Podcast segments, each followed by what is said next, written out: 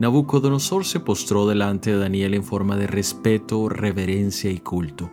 Daniel ya le había explicado que él no tenía el poder de saber el sueño o su interpretación, sino que solo el Dios del cielo tenía ese poder, pero Nabucodonosor no conocía a ese Dios y mucho menos sabía cómo adorarlo.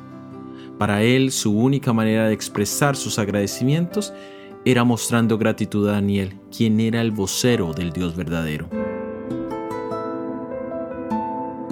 Dios nos conoce perfectamente, nos conoce desde el momento de la concepción, sabe que somos mortales, limitados, con tendencia a confundirnos, con opiniones muy fuertes y en muchas ocasiones tercos. Cuando Dios interviene en nuestra vida busca educarnos, transformarnos, nunca destruirnos. Leamos en Hechos 17:30. Pero Dios, habiendo pasado por alto los tiempos de esta ignorancia, ahora manda a todos los hombres en todo lugar que se arrepientan.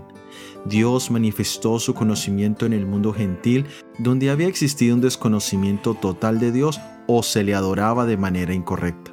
Pero Dios en su misericordia pasa por alto esa ignorancia al enviar mensajeros, no para condenar ni para castigar, sino para manifestar su providencia, al llamarlos al arrepentimiento, a tener un cambio de mente, a romper las cadenas de esclavitud y a adorar al Dios verdadero. Y hoy ese llamado es más urgente que nunca. Hoy es tiempo de salvación en tu vida. Adora al Creador. Soy Óscar Oviedo y este es el devocional Daniel en 365 días.